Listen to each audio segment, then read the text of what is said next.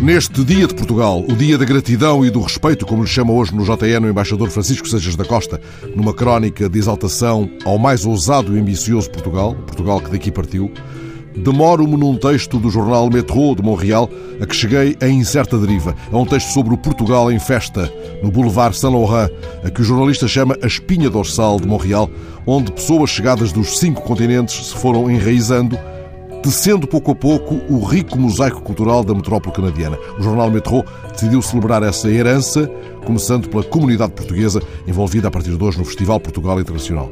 O texto começa por evocar uma fascinante e enigmática figura, um tal Mateus da Costa, cujo nome tem ressonâncias portuguesas, mas cuja história, incluindo a origem fidedigna, bem como a data e o local de nascimento, permanece rodeada de mistério, de quem se sabe que dominava várias línguas e que navegou para o Novo Mundo com Samuel Champlain, fundador de Montreal.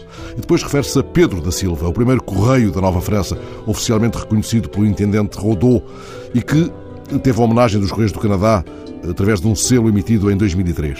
Desse a quem chamaram o português, Sabe-se que nasceu em Lisboa em 1647 e que morreu no Canadá em 1717. E depois há a referência à verdadeira vaga migratória portuguesa para o Canadá, iniciada com o navio Saturnia em maio de 53. O jornal Metro de Montreal dá, entretanto, a palavra a Miguel Simão Andrade, um investigador português da Universidade do Quebec, que é também administrador da Associação dos Amigos do Boulevard Saint-Laurent em Montreal.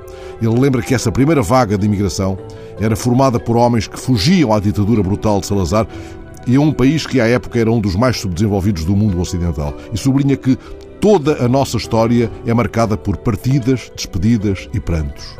Este ainda jovem investigador português tem dedicado muito do seu tempo à integração escolar em Montreal e ainda recentemente organizou uma importante exposição na capital do Quebec, a que chamou Encontros, a comunidade portuguesa de Montreal, 50 anos de vizinhança.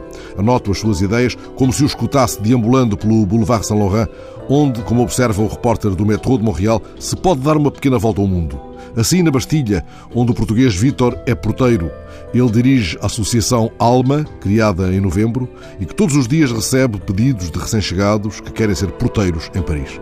Vítor conta à enviada do JN a Paris que, com 50 anos, foi ele mesmo forçado a deixar o Algarve porque já nem conseguia sobreviver. É a gente desta fibra que devemos, não apenas neste dia 10 de junho, gratidão e respeito. Por isso, como observa também no JN o filósofo José Gil, a iniciativa de Marcelo Rebelo de Sousa é pioneira e muito útil, porque dar importância aos imigrantes não é só dar-lhes o direito ao voto e ao futebol.